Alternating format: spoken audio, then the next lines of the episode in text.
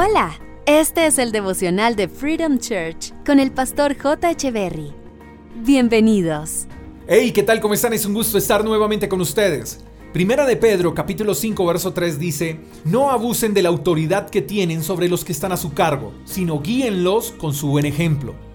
Esto es un llamado a líderes, padres, jefes, coordinadores, pastores, esposos, maestros, a todos aquellos que tienen que tratar con otras personas en distintas esferas de la sociedad.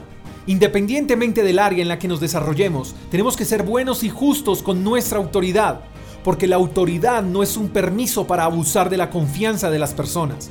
Nuestra autoridad no es una licencia para delegar a otros nuestras responsabilidades.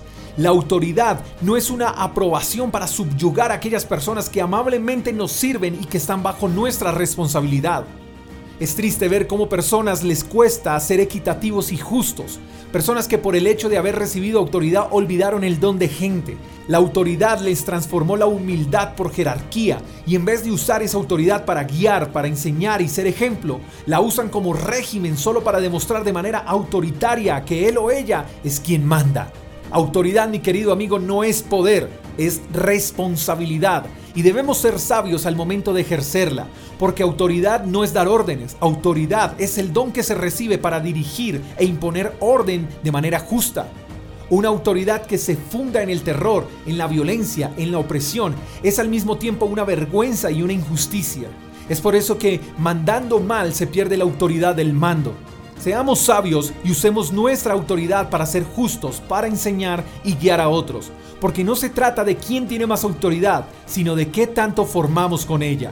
La mejor guía es el ejemplo, no la autoridad. Espero que tengas un lindo día, te mando un fuerte abrazo, hasta la próxima. Chao, chao. Gracias por escuchar el devocional de Freedom Church con el pastor J. Echeverry. Si quieres saber más acerca de nuestra comunidad, síguenos en Instagram, arroba Freedom Church Call, y en nuestro canal de YouTube, Freedom Church Colombia. Hasta la próxima.